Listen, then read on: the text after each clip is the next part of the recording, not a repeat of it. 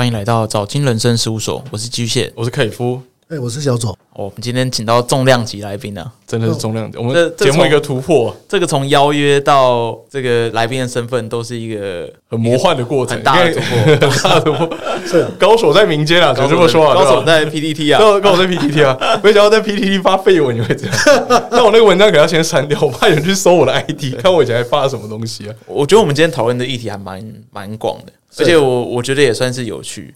大致上来说，我们我们讨论了。正版 A P 在台湾的一个处境，处境是跟他可能会面临到什么样的问题？不从从不同世代的角度去看，啊，但左哥提供他们这个世代的想法，以及 maybe 日本方那边的想法。所以我们从我们自己年轻的角度来分析，说，哎，正版或是说正版 A P 这件事情在台湾的可行性是可能如何？那后续当然也可能也讨论一些，哎，我们这个时代。为什么会流行所谓“躺平”这个名词？是对。那何谓“躺平”？我觉得这是今天还蛮有趣的议题，跟我们平常的平常的主题有点跳通。但我觉得这是干货满满的一集啊！我觉得今天这个真的值得分享一集。我都想要去百灵果的开头下个夜配。所以我觉得左，我觉得左哥一定是百灵国会想要邀请人。哎，不好意思啊，但我们先邀请啊，不好意思啊，Ken。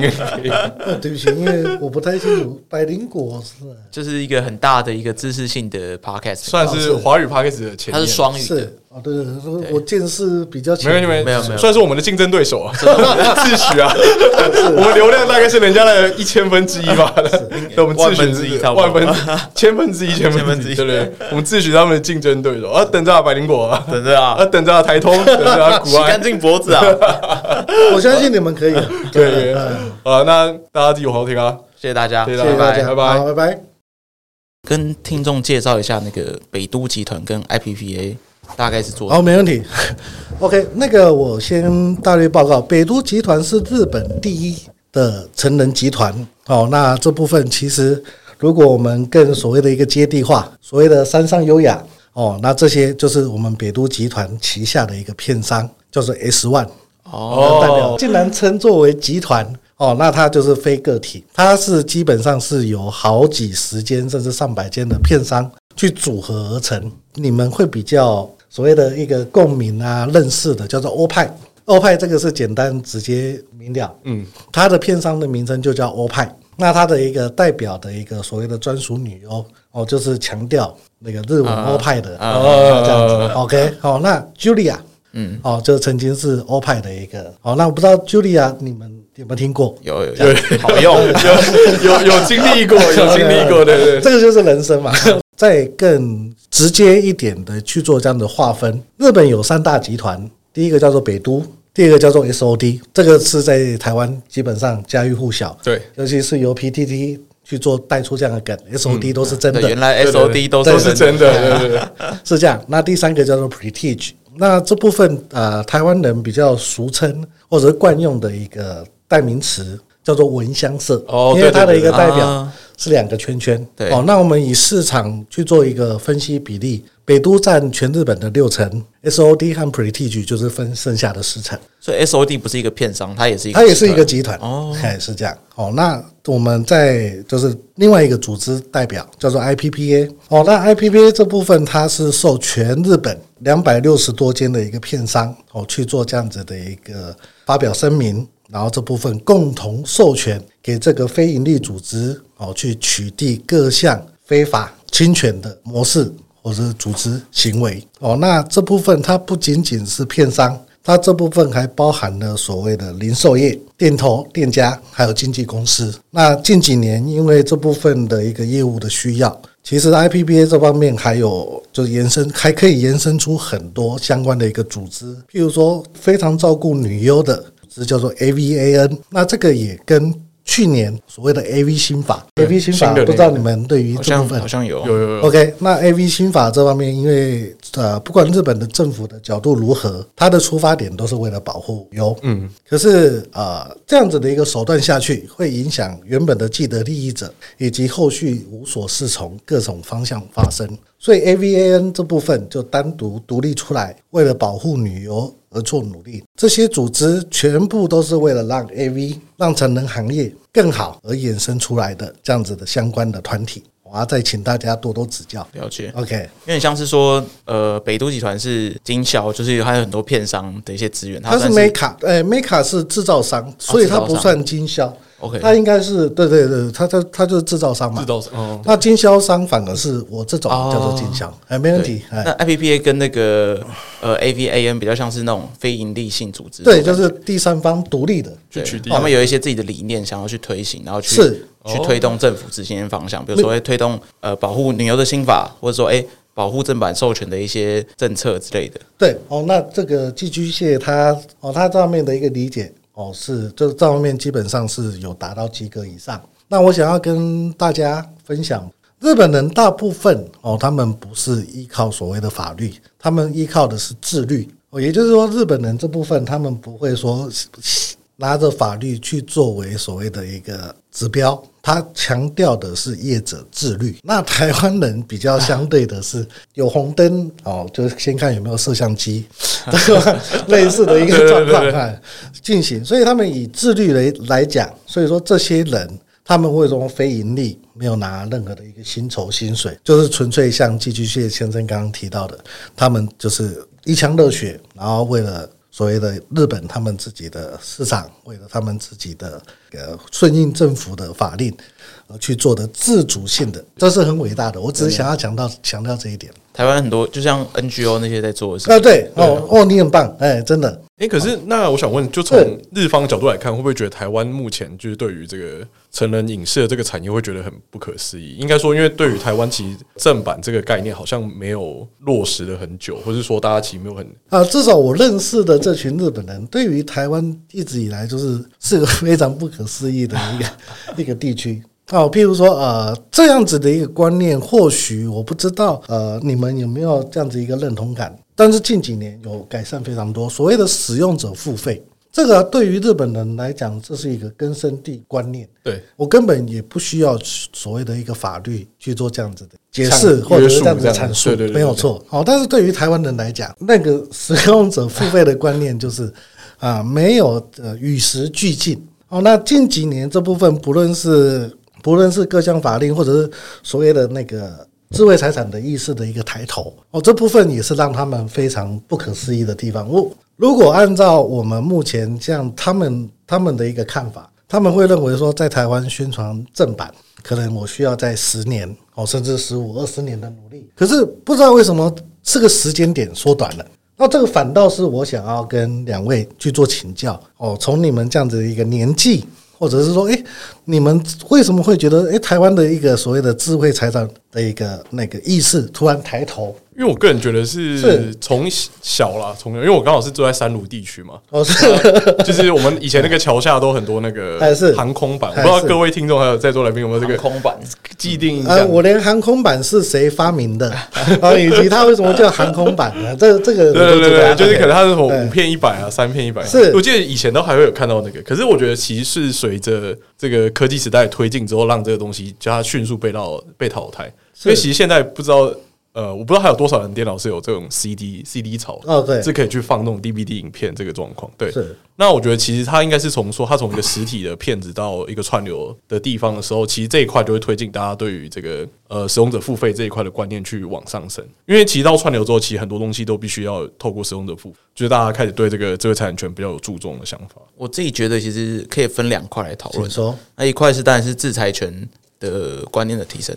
那另外一块的话，我觉得是对于 AV 的制裁权观念的提升，我觉得这可以分两块来。OK，我懂，就是一般的制裁权，对对对对对对。那我觉得一般制裁权来说的话，其实最普遍应该可应该说它可以分年龄层来讨论。可能像我们比较老一辈的年龄层，他们会觉得说，哎。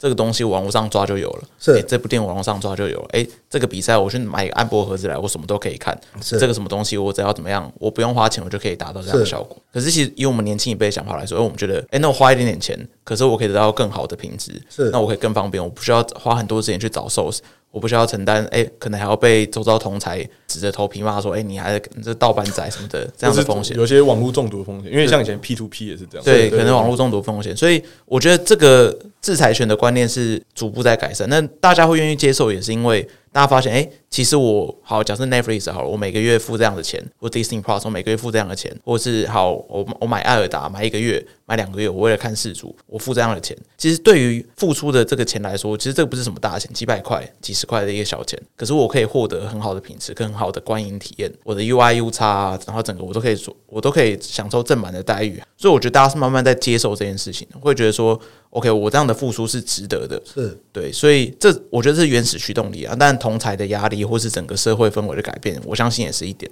可是我当然这个是呃比较失礼的部分啊，这个是这也是我没有办法了解。虽然我本身是一个提倡正版的哦，就是真的算是专业人士，我不太懂为什么会有来自同才之间的一个压力。我只是这是这是自发性的吧？那为什么使用盗版反而现在会被看不起、瞧不起？因为至少在我这个年纪啊，哦，大家都在比哪边买到的商品哦更实惠哦更划算等等等。那到底是经过什么样的一个历程，在你们这一代哦转发生了这么大的一个转变？我觉得它跟社群的演进比较有比较大的关系。大家开始。会制作自己的影音创作，或者会开始制作自己的一些产品之后，大家发现，哎，原来我的东西被别人偷走，是这种感觉，自己有痛过。这个这个 OK，哦，那这一点就切中。我我我觉得有一点像这种感觉，因为慢慢这几年来说，好，不管是 YT、IG 还是哪里，大家这样的自媒体慢慢开始兴起。是那这样子的一个影视作品，离大家的距离没有那么远了。虽然可能我们还是不会认识那些有名的 YouTuber，可是你至少会发现说，不是。呃，这些影视作品不是集中在呃以前可能是某一些制作公司或者某一些影视公司手上，离我们这么遥远的距离，我们只是偷他的东西，那那个阶层是很分明的。但现在那个阶层越来越模糊了，所以大家越来越发现，哎，那如果我不保护这个东西的话，未来有一天我的东西也被偷走。所以大家开始会提倡说，哎，那不能偷别人的东西这件事情。这件事情最明显就是可能在前几年很常吵，就说，哎。哪个频道偷哪个频道的东西？哦，是哪个设计偷哪个设计的东西？对对，那这个东西慢慢讨论起来之后，我觉得对大家这种互相监督的意识是有所提升的。好的，OK，那这方面就是正好就是承蒙两位的一个就是高见哦，有提到哦。事实上，我去年跟那个北都驻台的一个代表哦，他也跟我请教过，对于台湾人，他真的认为有很多的不可思议，不论是。突然，智慧财产的一个意识抬头，迅速猛烈。但是他想要了解，那为什么 Netflix 在台湾可以受到这样子的一个注重，就是这样的一个重视，像甚至这样子的一个智慧财产权的这样子一个认定认知，就是成人影片，尽管提供更好、更多的一个优惠，得到台湾的消费者、使用者的反馈，哦，却是啊，非常的令人遗憾。哦，那像这一点就是日本人无法去了解哦，是其实是有问题的。第一个，我我们很直接直接去说，没有人可以四十八小时坐在电脑中，在荧幕前看成人影视，对，或者我们就是看 AV，我可以看其他的一个影视剧，看那么久。可是，因为我我目前想到是，其实台湾对于这种正版成产业的，你说是购买嘛，是。那一块的话，其实我觉得算有一定的潜力。但其实我的我的我的看法，其实是说，就我对华语 AV 圈的观察来看，是。因为其实华语 AV 圈它的你要看到非付费就是免费那块，其实也是有。但其实我发现更多的风向其实都会导向你直接去 OnlyFans 看，或是去 Swag 那边直接去做一个会员的购买，然后加入他的会员去买这个正版的影片。所以我觉得其实大家对于这一块是有接受度的。是，但问题是在于说，过往其实从日本那边 AV 来的影片，其实在太多的免费的网站上都可以来看到。所以就会造成这样的落差，因为其实华语的话，你没有办法透过免费看到，你自然就会导向消费这一块。OK，那我觉得比较好做法可能是说，今天我虽然可以看到免费的，那我怎么样让它变成可以用它必须付费来看的话，那可能必须我这边在这边做一些差异化的做法。我假设啊，可能之后的成人展就有片商来主导，那你必须购买正版的会员才可以进去，是就变成是要透过这块跟对，因为我觉得其实透过华语是华语 A P 来看的话，其实大家是有这个愿意掏钱的倾向。可是你就必须给它比较大的一个差异化来看，那这个价格可能跟非会员的价格就差异非常多。那让大家体认到说，哦，我办了这个日本这个 AV 的会员之后，我是真的有不一样，我是真的是一个参与在这个其中者，而不是一个观看者。那我觉得这跟华语 AV 的那个差异就可以拉得再更大一点。好的，对不起，让我插一下话，好，好，真的不好意思，因为他刚刚讲了几个的一个重点，我希望就一个一个我们去做这样的一个厘清剖析哈。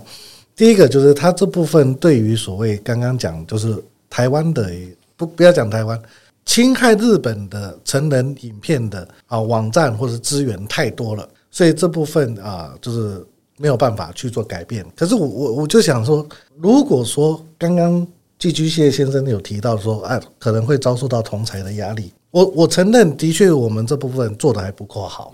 好，但是既然现在有了 IPPA 这样的一个组织。就是有没有可能，我请台湾的，就是观众有发现到盗版的一个资源，但是请你们到 IPPA 的网站去留言、去投稿，说啊，我我发现了一个盗版的网站，那请让 IPPA 去取缔，用这样的一个方式，我们能不能去遏制盗版，或者是说，趁着我们同台之间啊，直接发起，就不要再看盗版网站了，或者是说，就直接说啊，我们正版的资源可以去哪里搜寻，去哪里看。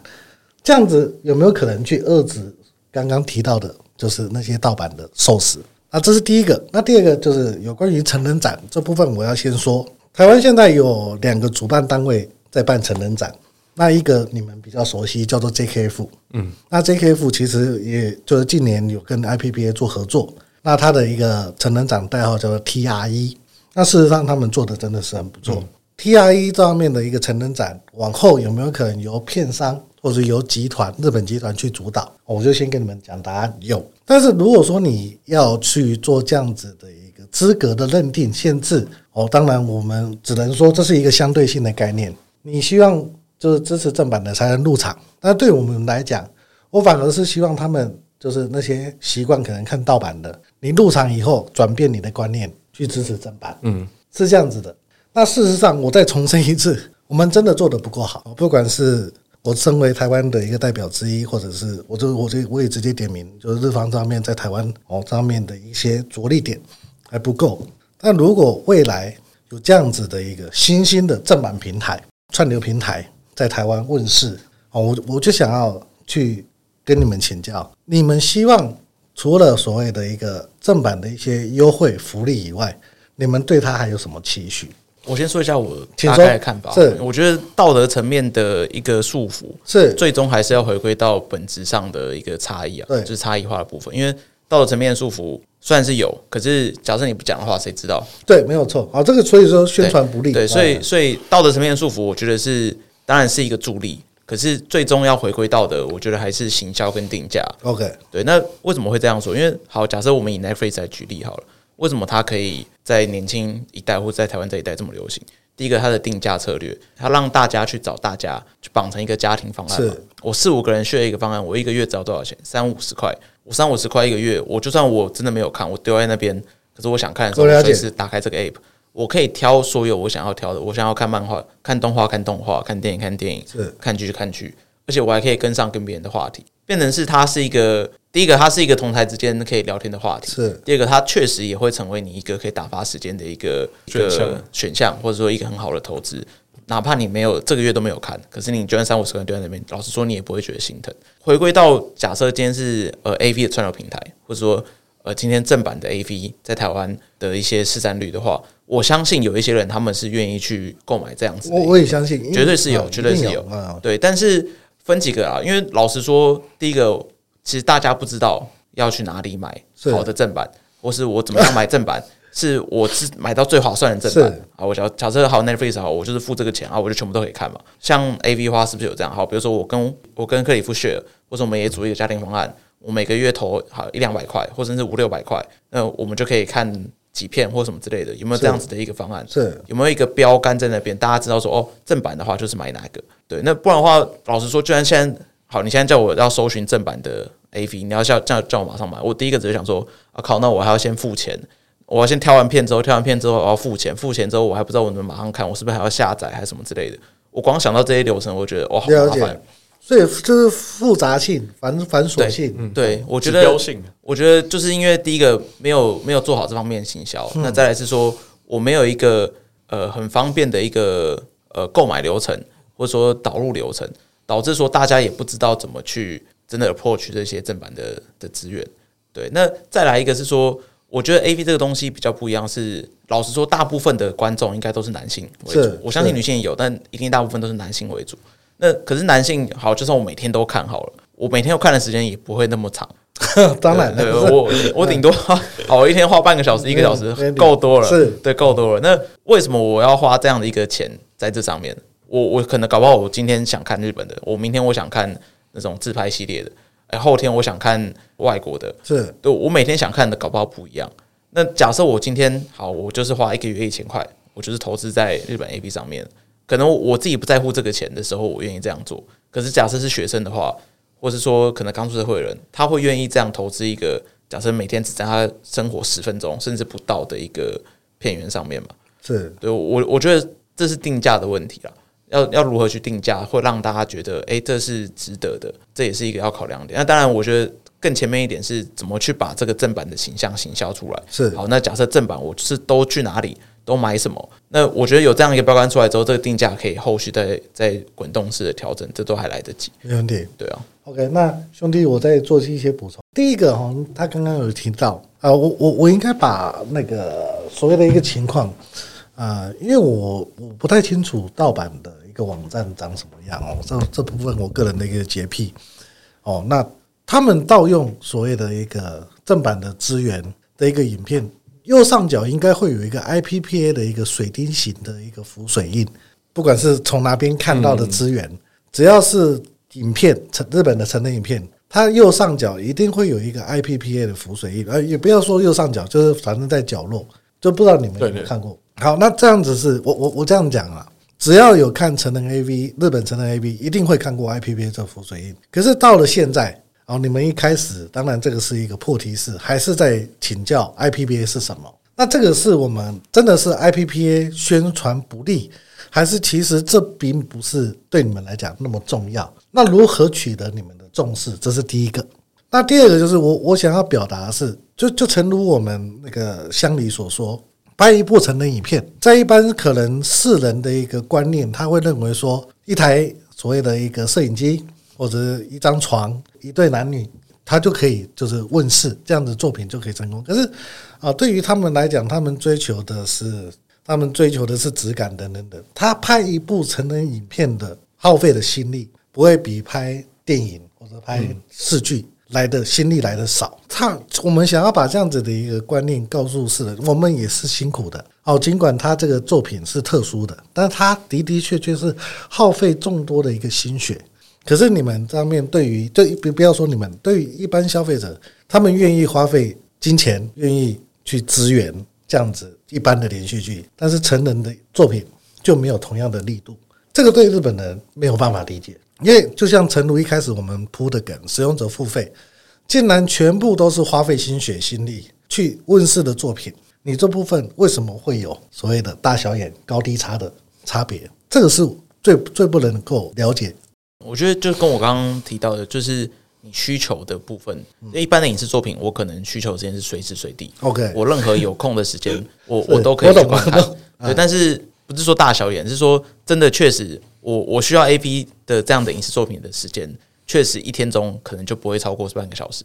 再怎么样，甚至有的时候可能不会不会有。是对。那我我觉得是这样子需求时间比例的差异，导致说整个市场份额的大小一定不一样。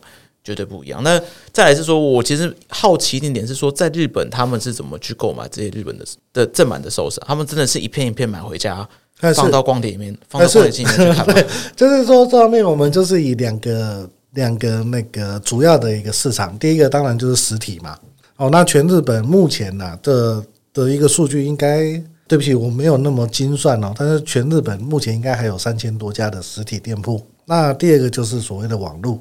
那网络就是以 DNN，那 DNN 不知道你们有听过，现在改名叫做发展 FANDA 哈，这方面作为一个主要的一个串流影音串流平台，所以他们这部分的一个正版的一个管道，呃，事实上就就诚如你们所想的，不论是一片一片购买，或者在网络正版网站一片一片挑选，哦，他们没有其他，他们没有跟我们不一样的地方。所以好分两块，一块是实体，他们就买回家，是实际用电视播嘛。对，啊，这一块在串的平台上面，他们是呃像购物车这样，我购买了几张之后，把它 download 下来播放嘛？还是说，哎，就是这一片我要看之前，我就是付费解锁，呃，是付费解锁的概念。对，呃，应该说它其实购买的一个方式有比较多。譬如说，你这部片真的很喜欢，你要永久，你要看永久的，那你可能要付一个固，就是高额的。然后你可能要看个几天的，哦，就是有另外的一个付养是那个付费的使用方式，是这样。好，那他没有办法让你下载，它基本上是一样是在他的一个平台上面。其他国家嘞，其他国家也有像日本这么。尊重正版的一个，这个是好问题。其他国家我不了解，然后这部分我必须要私底的跟你们说。因为我觉得台湾，我不知道这个这个这个想法会不会有点太跳，但我觉得台湾其实这个看法，我觉得台湾在看 A B 这个，它其实就像刚才陈如宁是说，就是说，呃，日本会觉得说他们的片场制作其实也是蛮精良，就是堪比一个日剧，堪比一个电影，是帮去制作一个 A。台湾人对于这个。说 A V 影影像这个这个观点，他其实不会那么 care 它的精致性在，在我觉得这是一个比较大的落差点啊，就先入为主的落差点。因为我觉得，其实就从最近来看，我们说什么外流的事件啊，什么那个辅导官那个外流，哦，对，但其实 我是这在大家扪心自问，大家其实多多少少可能在赖群组或者在推特上都可以找到相关影片。是，那大家会为了这个可能三五分钟外流，耗费这么大的心力到处去找寻，所以其实我觉得台湾人对于这种 A V 的影。他没有很在乎它的精致性，他希望快速然后简短的，可能五分钟到十分钟的一个短片内容就可以上线，类似 Pornhub 的那样子的 OK 的行为。对，我觉得这个可能在本质上跟日方那边想象就会有点差异。应该说，我觉得观影习惯不同。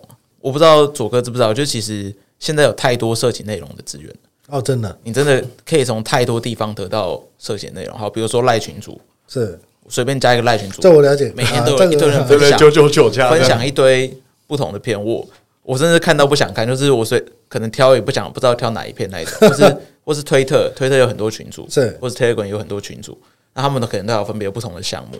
那即便是线上的盗版的网站，就虽然说在 走个面前讲这个盗版的，没但是我我大概描述一下这个生态啊。是，老实说，其实现在那个盗版网站，它做的那个 UI 非常之好，就是它的使用使用者界面。哦，对不起，OK。呃，比如说，它可以按照呃剧情类别，剧情类别，它可以分制服剧情。呃，比如说你喜欢看呃巨乳的，还有什么，它就是它所有的 category，它分得很细。它每一个片，它都把它人工上了一个 tag。对，所以比如说你要找什么片，其实基本上你可以透过那个 tag 去找你喜欢类型的片。虽然说它不是最新的，基本上所有女优的片它都有。然后它的使用的界面，它也不会有什么广告什么问题，你点进去就可以看。哦，真的？他们还有一个是 time code，就是会告诉你说。最多人看哪一段时间，然后你就会发现，其实大家都只看三五分钟，就其实大家都只看这个短影音而已。是，所以我觉得这个就会跟我们说那个，跟日方会觉得说，我们花了这么大的心力，然后做了一个两小时的片，但其实会发现百分之九十的使用者都只看那十五分钟，就是中间十五分钟就这样子。OK，好，那上面就是，那如果说你们站在我的角度想啊、呃、去看，那我是不是应该要躺平？因为反正我也没办法阻止这样的一个情况。然后，甚至这部分可能我们的一个对手，他这部分 他的一个呃心思，或者他的一个行销角度哦，可能比我们哦来的更所谓的优化。那你觉得我我面对这样的情况，我应该怎么样去做选择？您了解我的意思吗？我的意思说视而不见，或者这部分我就是呃直接不跟他们，然后直接躺平。你会遇到很多不公平、不公正的事情。当然，我我没在你们这个年纪哦，那我也知道大家都很努力哦，甚至呃，我本身喜欢装年轻，所以有一些手游哦，我也会匿名去参加去看。然后我发现现在年很多年轻人有吃安眠药的习惯，这个是让我非常的 哎，史蒂诺斯吗？我不知道哦，但是这个让我非常的讶异。真的，真的，我这个年纪，我真的想不到安眠药竟然是就跟维他命一样，跟 B 群很类似。对对对，这这这已经是你每天的凉拌了。这我不懂。那当然，相对的，我会觉得说，这些孩子到底遭遇了什么样的一个情况，或者是怎么样的一个经历，才会使得他们与安眠药哦为伴为伍？我不是说我不吃很伟大哦，站在我的角度想，我真的觉得人生就这么一次。要如要躺平，要做什么选择，其实都是每个人的自由。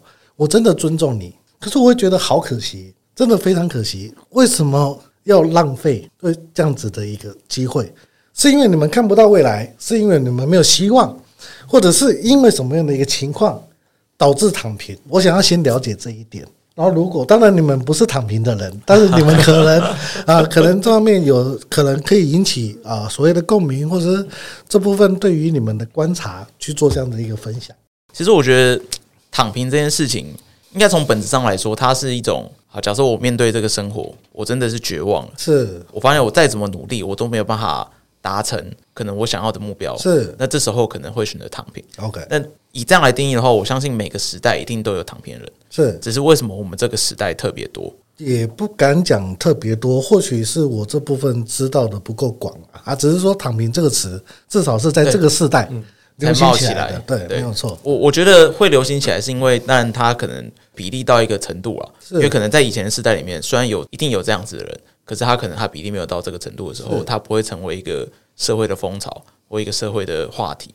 那可能到我们这个时代的时候，好，这样子的人数变多了，大家开始觉得认同这样的概念的人变多了之后，他开始变成有一个新的名词出来，变成一个次文化的这种感觉。是对。那我觉得我们之所以不是躺平人，是因为我我觉得我们好像呃看自己人生的话，我们觉得我们如果真的很努力，就算是在现在的工作上面真的很努力，然后努力去拼搏，拼个二三十年，我们觉得我们还是看得到未来。可是假设有一部分人，他们的可能收入水平再稍微低一点的，或者说他们是看不到未来的这一群的话，那我其实可以理解他们为什么会躺平，因为他们可能觉得说，OK，那我现在再存再多的钱，我也不可能在台北市买一个房子，不可能在新北市买一个房子。我甚至不可能在桃园买一个房子，我我存这些钱干嘛？OK，我自己也没有想要结婚，我根本养不起老婆，养不起小孩，那我为什么要结婚？那这样的钱，我是不是拿去做其他事情，我会更快乐？对不起哈，我上面可能等等的发言，我怕会给你们有一种倚老卖老的感觉，但是我尽可能希望说把这样子心情或者是我个人上面不是这个意思，尽量表达出来。嗯就是两位刚刚的，就是会有一个共同的这样子的一个所谓的共鸣，就是再怎么努力都无法点点点。可是我站在我的一个角度，我这个年纪或者我的立场，我我真的很想知道，所谓的再怎么努力是到底努力到什么程度啊？我先说，我比较不好意思，就是我过往家庭的状况是非常的糟啊，甚至我们家的一个负债是几千万去做计算。那个我那个年代。百万叫做富翁，可是我家负债四千多万。那我相信我有资格谈努力两个字，因为我一天工作十八个小时，我甚至可能有时候不止。那我兼了三份工，等等等。那当然你可以说我这部分，呃，算运气好还是等等。我我真的不否认，就是比较特殊的一个际遇等等等。可是如果你要比努力，我这部分我也可以大声的讲，我努力不会输。但是相对的，我就是想要把。这样子的一个问题拉回来，到底要多努力，你们才可以去做这样子的一个等号？没有机会了啊！对于我而言，你你可以去想着，你十六岁，假设你现在十六岁，可是你家负债四四千多万，这是一辈子都还不起的金额，对吧？可是我三十六岁还完了啊！当然不是靠我一个人哦。那我只是想要私底的问，你不去做，你怎么知道还得完还不完？那当然，虽然我一开始我只我只是把目标设定在盖棺论定那一刻四千多万，我想要知道我可以还多少。第二个问题就是，我我真的知道，OK，买房子这是对对于人生多么多么的一个重要的事情。可是我我我应该这么跟你们报告，我第一间房子买在高雄，虽然我是高雄人的，可是我买四百万，它也是房子啊。那为什么会比较你们会希望执着于在啊某个特殊特殊的一个地点地区？难道其他的地方的房子就不是房子？我的意思，你目标就是有个房子，还是目标在台北市，它才叫做房子？哦，对，好，那我我现在表达很厉害，我懂，我懂，我懂，不要那么严肃，不不不不不，因为好，因为呃，因为我之前有上另一个房产节目有聊过这件事情，但那个节目一直还没上那一集，对，因为呃，去年有在高雄看房子，那真的，我目前我那时候看文化中心，OK，然后是看新的，但大概二十二十二平，然后十平大概剩十六，可是有其他三平是公设跟阳台，OK，十平大概十三。那开价是一千一百万。好，那这这个真的很不公平。可是可是以我那时候去啊，因为我跟我女友爸妈他们一起去嘛，是。我去看我就觉得，哎，这个价格好像还好，因为我是用双北的观点，感觉哦，这这也没多少，但他们就觉得超级贵，对，真的超级贵。那我那时候才意识到说，以当地的收入来去看这个房价，其实它的差距会非常非常的因为我看了一下高雄平均收入大概落在三万多嘛，那大家要背一个一千多万的一个房子，其实会来的比较大。是。努力的那个程度的状况嘛，在还没看到努力自己多努力之前，其实会看到的是那个那个目标离我到底多远。那会产生一种感觉是，我觉得这个目标的这个景气，它一直在往后跑。有可能今年是一千万，明年变成一千二、一千三、一千四、一千五、一千六。它有点像是这个通膨跟内卷的情况下，我会觉得这个目标离我在驶离当中。即使我已经往前跑了，我每我每小时都是更快一点，更快一点。可是我感觉到那个目标，它跑速比我来得快。那它跑得更快，是因为大家都一起在跑得更快，所以它就变成一个类似内卷的一个效果。你要跑得比别人快，你才能追呃追到这个目标。所以不一定是你跑得慢，只是因为你跑得没有别人来得快。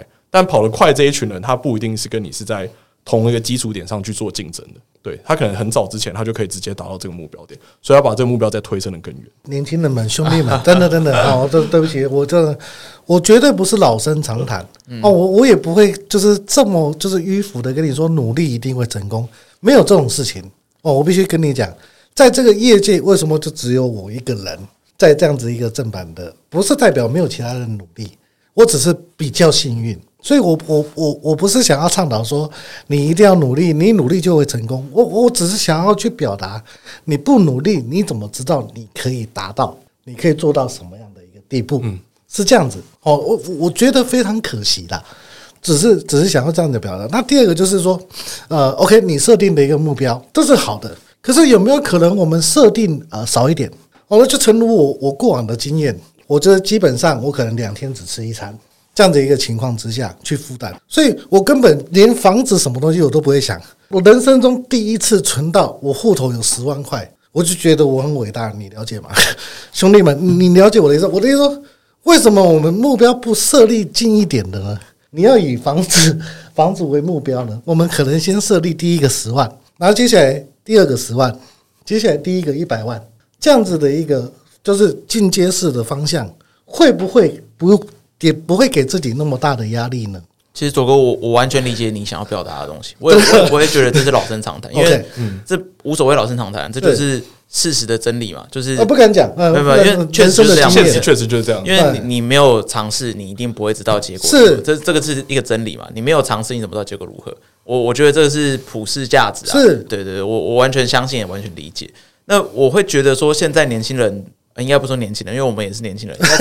我们这一代，我我自己觉得有这样的差异存在。回到刚刚我的那个论点啊，就是说这个躺平的比例为什么会想要增加？为什么会增加？跟以前相比，为什么这个比例会增加的原因？我自己觉得，呃，第一个可能是资讯的爆炸。哦，是没有错。你能获得资讯变多的时候，呃，你会觉得你可以做的选择变多。是，那你就会想说，那快乐的方程式是什么？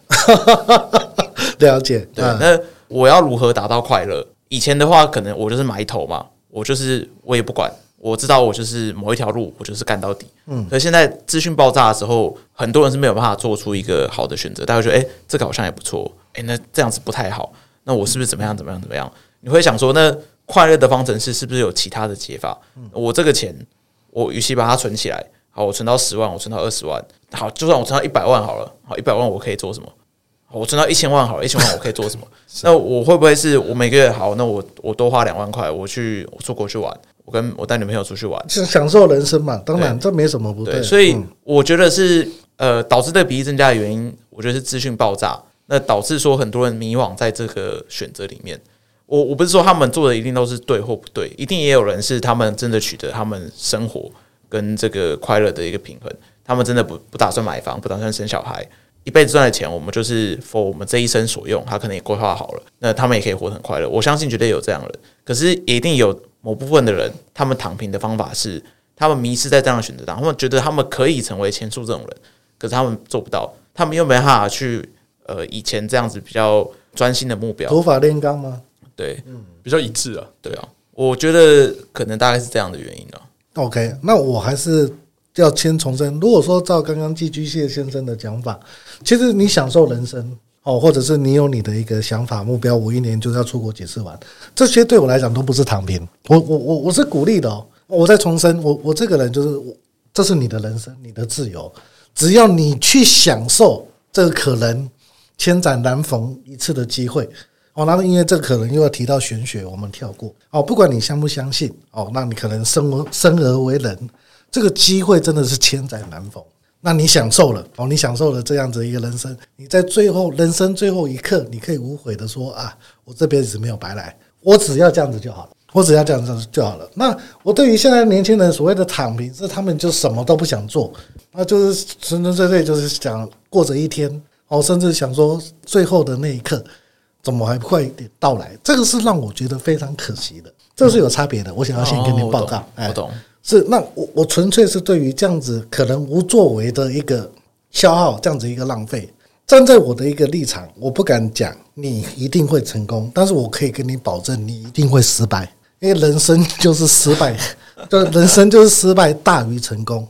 那既然你已经知道人生一定会失败了，你为什么不好好享受它，而是在逃避它？而是在躺平他，你你了解我想表达的意思吗？在你面前会有无数个失败，这个是你已经确定的事情，那为什么不去享受它呢？左哥，我不知道你有没有听过一个实验，请说，叫做第二十五号宇宙。哦，有，我听过，这个我这这这，我刚刚听你讲到那个呃，您对躺平的定义，是我就想到那个二十五号宇宙里面那些老鼠，看，他那个其实呃，跟听众大家解释一下，二十五号宇宙就是有一群科学家，是他们。他们把一个仓库还是谷仓之类的改建成一个大型的老鼠养殖场，是是那个老鼠养殖场，它提供给他无限的水，是无限的食物，无限的资源，然后还有还有对他们来说几乎无限的空间。理论上，那个养殖场如果养到满的话，最多好像可以养到四千只老鼠的样子。我记得我印象中它是这样。对，那实际上当他们养到忘记呃可能一两千只的时候，他们就发现这些老鼠发生一些变化，就他们他们开始失去生活的动力，然后他们不想要求偶。不想要娱乐，每天就是躺在那个 养长中间，就是晒太阳，无所事事。我不知道为什么刚刚突然有这个画面产生。可是那个是在无限的前提之下吧？我指的是太多躺平的是 OK，他可能觉得他薪水可能一个月就是再怎么赚就是几万，那或者是他怎么样都只能租房子，那那是有限的环境，不是吗？应该说他饿不死，对，没有生死存亡的压力啊。那为什么不让自己有生死存亡呢？我我我对不起，我我我我这样讲，可能你们会觉得太跳痛。我指的是你不逼自己一把。我有个想法，可能是因为是会不会是有可能大家在促使躺平这件事情？因为就是 我我们我们我们我们我们对我们说说说说残忍一点嘛，一百个人里面，假设我们定义啊，最终成功达到自己理想目标可能十个，是，所以我当然要在这一百个里面。我就是要让别人下去，我才有办法在往上。是，那会不会其实有一部分是因为我们一直在倡导别人躺平，但自己不躺平？哦，这个情况，那这个这个就我我都没念嘛，对不对？就假设 假设好，今天一个月薪三万五的一个北漂年轻人好了，他每个月付房租就先付掉一万五，然后剩下两万块，伙食费加衣服着装好，我抓个八千到一万，那剩下这一五千到一万钱可能是他的呃娱乐开销。那会不会就是我们在就是催促躺平这件事情，就尽量把他这个一万块全部都榨干，都拿出来，嗯，这样才这一万块才可以流到其他非躺平人的人的手上，嗯，就我觉得这个阶层造成的落差，有可能是潜在大家去催促或加速这个躺平这个事情的发生，嗯，因为就是要人躺平才可以维持你现在这个生活的基本。如果大家都一样的认真，一样向上，那。相对来说，钱就赚不太到，就有点像股市的这个样子。嗯，当大家都学会投资的时候，你的投资就没有来得那么的重要，因为这是一个基本盘，大家都会了。那这个社会真的是蛮黑暗的，阴谋论的部分。我自己是偏向这样，因为我觉得从投资这个角度来讲，就是呃，经历疫情之后，其实大家都开始会投资嘛。那便是说，以前你存银行的定存拿个一趴两趴，这是大家都有的基本共识。是，那现在你放股票定期定额拿个三趴到五趴，也是大家的一个基本共识。那其实大家资产就无形当中都有一个每天每年都有一个三到五趴的一个通膨率在那边。那你这时候就会回想说，如果我只有我会定期定额，其他人只会定存，那我每年都可以赢人家三趴。好，我我是比较腹黑一点。对对对，呃，好，OK，那这样子我大概懂。所以我比较好奇，就是你刚才提到说，在十六岁的时候负债四千多万，对对对。那后续的人生的转折是怎么样的一个一个方向呢？人生的转折是什么样的一个方向？我这个这个问题是很呃很大的。你我我这么问我我不知道该怎么讲哎。就第一个，我小时候我家很有钱。那其实这个我相信，按照你们的一个头脑逻辑也想得到，就是很有钱才可以负债到四千多万嘛。确实，这是第一个。然后那第二个就是呃，我其实是个纨绔子弟啊。那时候因为真的家里太有钱了，我的零用钱。小学的时候基本上是三万块，对不起，是三万块钱，三万块，三万块钱。对，在我小时候，那这部分我家是那种就是买一整排打通的啊。我我其实是是金钱无限的，因为有一个专门放钱的地方，我我只要缺钱，我就从那边抽。我有钱到就是我这部分出去玩回来以后，我会把习惯把口袋里的垃圾全部拿掏出来一并丢掉。然后结果当我丢出去以后，我看到一团红色的东西。那时候五百块还是蒋公时代，嗯嗯，哦，然后是红色的。然后我就看到垃圾桶有一团就是揉揉捏过的五百块钱。我蹲在那个垃圾桶前，我足足思考了一分钟，我到底要不要拿起来？因为我嫌它脏。好，那这个是我那时候有钱的，就是一个案例。那交到中落之后，就是他其实对我有什么改变？其实没有哦，因为。我跟我家人的关系，我，我福分比较薄。我我小时候小学的时候，我母亲就离婚了。那我父亲其实是放任的政策，所以我当我说到家里面突然负债那么多，其实对我来讲，我没什么影响哎。但是啊，的的确确就是在经济状况上，它是一个渐进式的，它不是一夕之间突然什么都没有哦，因为可能还有面子要撑，或者是还有一些。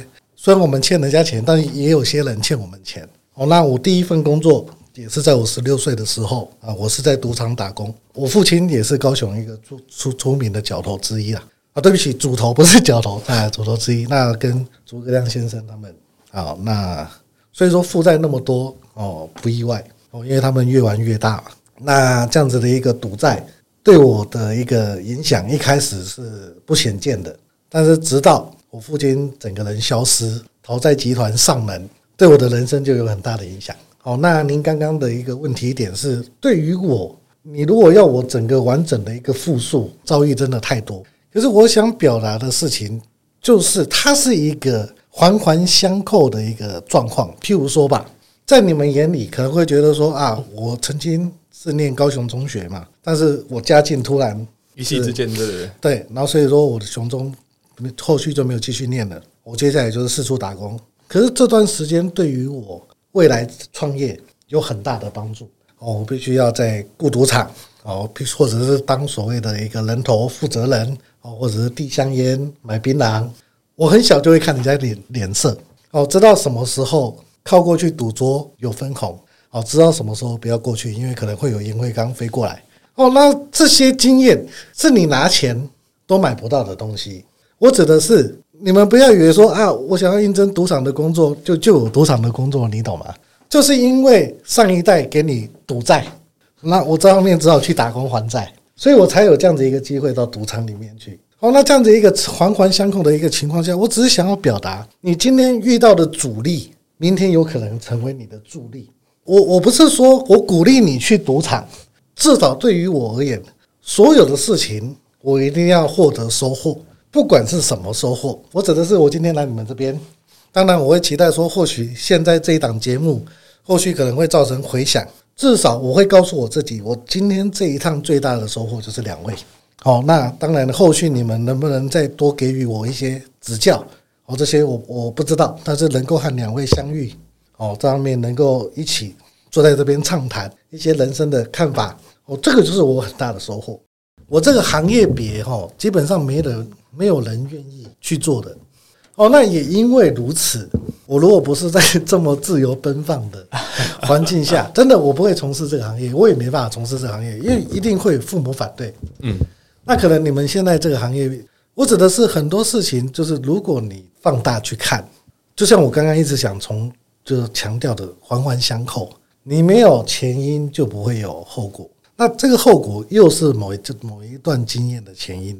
我会从事这个行业，我真的要跟你们说，如果是在一般的标准、过往的标准，我是我是你们眼中所谓的 loser 哦，因为我上面不是一流大学，那我上面又念文组，认真，我也是文组，对对对，啊，对不起，因为 PT 最喜欢我，PT 最喜欢这个，对，嗯，OK，哦，那再比较不好意思讲，就是上面也没有什么任何一些比较突出的。一些才能，而且在我那个年代，法律系其实没有什么人愿意请。哦，因为那个时代的老板比较不遵守劳基法，劳基法的观念也没有那么呃深植人心，所以他们会请觉得请法律系哦，这方面还要被反告，找自己麻烦。对对 对，是这样，真的真的真的，我那个年代的法律系基本上出路非常少。哦，除了考上这所谓的一个司法相关人员，所以我从事这个行业真的是不得已。那我我再把话题拉回来，我在这个行业有没有赚到钱？有，因为我真的可以很直接跟你们说，那个时候这个第一个那个成人影视没有经过那个法院的判决，那个时候大法官视线还是认为他不受智慧财产权保护。然后第二个那个时代的盗版除了猖獗以外，利润非常高，盗版这个业界是龙蛇杂处。嗯，哦，那以我这种就是名不见经传的小咖。如何能够跟日本 IPPA、日本第一大集团北都集团合作？坦白说，对我来讲也是一个所谓的一个契机。哦，那我不瞒你们说，我是炮灰，我的的确确在这个业界。哦，你如果说小左啊，可能有些人真的有听过知道哦，但事实上我并非那种所谓的所谓 top 级的人物，我只是只是那时候有几家店面这样子一个连锁店的一个股东之一。哦，因为像我这种呃 一般人、普通人，你如果没有特殊的背景，你没有办法在这个行业混。虽然它的门槛很低，你要入门非常简单，只要拿一笔钱出来开个店，货源就来了。哦，但是它的一个利润是庞大的，所以会有很多就是形形色色的人，然后互相的这样子的一个竞争，更激烈一点的竞争。哦，那我索性这部分。支持者们，哦，因为我跟他们最不同的是，我弯得下腰，我懂得感恩。这么多同类型的店，为什么你们愿意来我的店去做消费？这是我会一直问自己的问题。所以，只要来店的客人，我是真的满怀感激。那这也是我上面另外一个大贵人他给我的话。他很早之前就说：“你在这个业界，哦，真的你会成功，你会取得一定成绩。为什么？因为只有你弯得下腰。”我当初不知道，其实这也是做生意的一环啊，就是因为我这样子一个特质，我也没有什么身份，所以这部分当时台湾的龙头已经预感到了台湾这部分风气，然后正在转变，正版会是未来的趋势。那他也的的确确有门路资源搭到了北都集团，双方就这样子的一个，他们谈了五年，那好不容易他们确信了由日本最大的。成人集团台湾最大的通路哦，所以其实是谈好三方合作，龙头当总代理，当最大的通路商，制造商由北都去做这样子的一个三角强强联手结合。可是这个是理想，这个是理想。所谓的理想就是这是美好的，但是事实是我全台最大通路诶，你要不要听我的？那日本是我全日本最大的制造商诶，你应该听我的吧。所以后来这方面这项合作案破局了，那总代理这个龙头就很慌。我花了五年的心血，我好不容易迁到北都，我把好不容易要把他们拉来台湾去做这样子，就是市场的一个植被嘛。嗯，哦，你通路商和制造商处不好，那怎么办？你要不要给日本一个交代？要嘛，因为箭在弦上了，你必须要发嘛。那你要怎么给日本一个交代？要选一个最人畜无害的一个代表，台湾代表。先推上前跟日本人合作，然后接下来你已经预见到这个炮灰的失败了，然后你就跟日本北都说，你日本那一套在台湾行不通，所以希望你让步，跟台湾的实体通路商好好的磨合沟通。所有人最大的误算就是炮灰他活下来了，因为连炮灰自己都想不到他活得下来，这是事实。我当初是打死都不要跟日本人合作，因为我知道跟日本合作就是死路一条。八年前，甚至快十年前那个时代，你在台湾说你正版 AV，你会被人家笑的。事实上我，我我就是被笑过来的。我那时候刚合作，很多人就跑来看，是看笑话的心态。卖正版 AV，你脑袋老板，你脑袋有没有问题？毛病就是这，人家就是这么戏谑。那第二个就是你正版 AV，你势必因为你有授权金的问题，你势必会卖的比人家贵。我旁边隔壁就有一间盗版店，我跟隔壁的一间卖。买五十块，我跟你买要四百块，我为什么要跟你买？你你给给我一个理由，你给我一个说法。好，那这部分这是第二个难处。那第三个难处就是，你们可能会想说啊，我跟日本合作以后，我会有很多的资源，我会有很多，就是就像吃下大力丸大补丸一样，没有，日本人优先霸凌我，因为你是败败 将，就是你你你了解吗？你就是你是我的手下败将，你纳入我的体系，对，所以我必须要给你习，就是他们的一个呃，我不知道是不是习惯，受到各种的霸凌，但是我就直接说，日本霸凌最严重。那第四个是因为日本人在台湾，其实我真的我我说一句公平的，第一个没有人知道他们是正版商，真的没有人知道，因为 I don't fucking care 嘛，这是实在话嘛。那第二个就是那时候很多人会自称他是正版商，因为就是所谓的一个掮客，掮客这方面说啊，我代表日本谁谁谁谁，没有人知道到底是真是假嘛。所以当一群理着平头，虽然穿西装哦，那。看起来不那么一般的日本人哦，就是说我这部分是日本正版代表，没有人相信了哦，所以我一开始我真的哦，我真的辛苦，我甚至跟他们开会开到一半，我真的就是我非常委屈了，因为我真的不知道我做错了什么，要让你们这样子的一个霸凌我。那段时间是我人生从未有过的低潮。哦，先是我母亲过世，哦，那个对我来讲打击非常大。那接下来是我外祖母，然后接下来我祖母。我的人生是以一年失去一位，平均失去一位亲人，嗯，那段时间，而我才刚跟日本人合作不久，日本人会想说，你一跟我合作，家里面就一堆 状况，他们不相信，所以他们要求我除了訃闻以外，甚至要我拍照证明那个是我的亲人。哦，你了解吗？因为他是抱持着这样不信任感，哦，所以我一开始跟他们合作是非常辛苦的，而且就是因为我没有背景，没有身份。我跟日本人合作不是一开始顺风顺水，他一开始合作以后，就表示你过往之前所有的商品都无效化，你必须要把你所有的商品下架。从跟我合作、跟日本人合作的那一刻之后的发行的商品才是正版，合作之前的都不算，都不算，没有认证过都不算。对，你没有给我缓冲期，所以我一家店所有的商品全部都下架。只只剩几部作品在架上，嗯，那我必须要开店，所以就发生客人进来店里面这部分没有东西买，你懂吗？我已经卖的要卖的比人家贵了，那我这部分对还没有量又少，对，我真的站在收银机前，我真的眼泪，其实我我还蛮容易流泪的，我真的眼泪就滴下来。哦，所以我当初跟日本人赶鸭子合作上架，其实是就是是非常潦草的，只有四项规定。第一个，从今以后你不能再从事盗版相关工作哦，或者业务。第二个，就算你退出这个行业，从旁协助等等等，那就是盗版相关业务。第三个，不论用任何方式都不能够协助盗版相关业务。第四个，只要违反以上的三条，任何一项，无条件要赔，就是要拿七千万台币赔偿给。那对于我来讲，我其实我当初的想法很简单，那就不要跟盗版有关系就好了。所以我很爽快的签了这样子所谓的合作项目，对对，然后或者是违约赔偿金。可是我自己的御用律师都说你疯了吗？真的，但是我真的没想那么多啊，我只想说，反正只要不违反规定就没事了。嗯，可是你没有办法去想的是，所谓的盗版是他们说了算，不是你说了算。